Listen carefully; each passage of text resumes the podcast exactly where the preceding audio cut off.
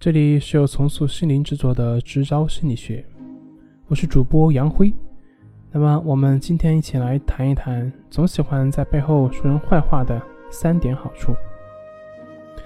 很多时候，我们会非常讨厌身边的人说自己的坏话，因为这会对个人造成不良的影响。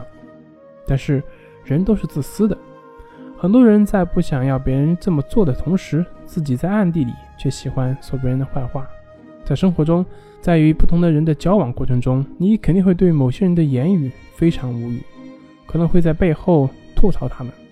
其实，你不需要对自己的这种行为太过于自责，因为这未尝不是一件好的事情。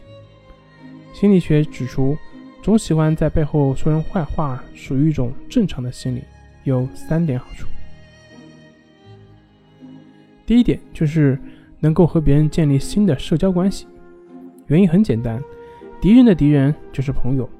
其实每个人都喜欢在别人背后说坏话，只是程度不同而已。这种行为由潜意识的支配产生，非常难以控制。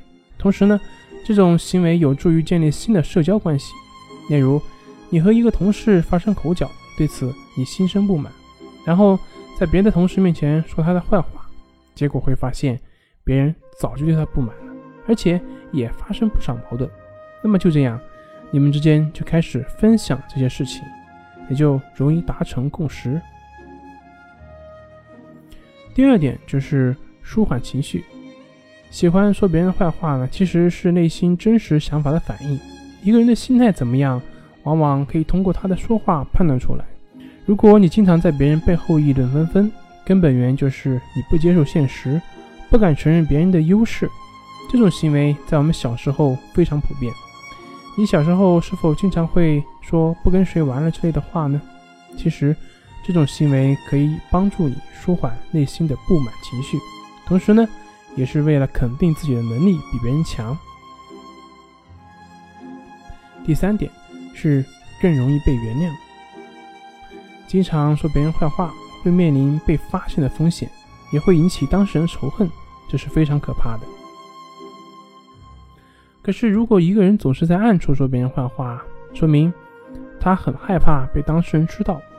当事人会因为在背后被人说坏话，经过一定时间之后，他身边的人会对他形成一种偏见，认为这个人不是好人，做了不好的事情。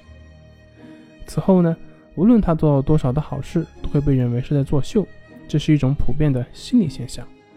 我们更容易捕捉到一个人的不好的信息，同时呢。一些的正面的信息也会在短时间内忘记，因此，所谓的坏人呢，想要成为好人是非常困难的。那么，如果在这个时候，那个说别人坏话的人敢于现身，承认自己的错误性，那么就能够有效的化解这场危机。这种做法并不会引起当事人的反感，反而会接受并且原谅背后说别人坏话的，因为如果不原谅。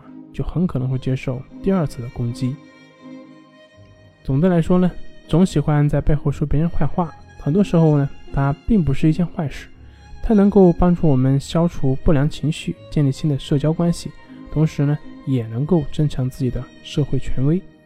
只要不对身边的人造成太大的负面影响，也是可以允许的。也许你也不需要对自己要求那么严格。好了。今天就分享到这里，咱们下回再见。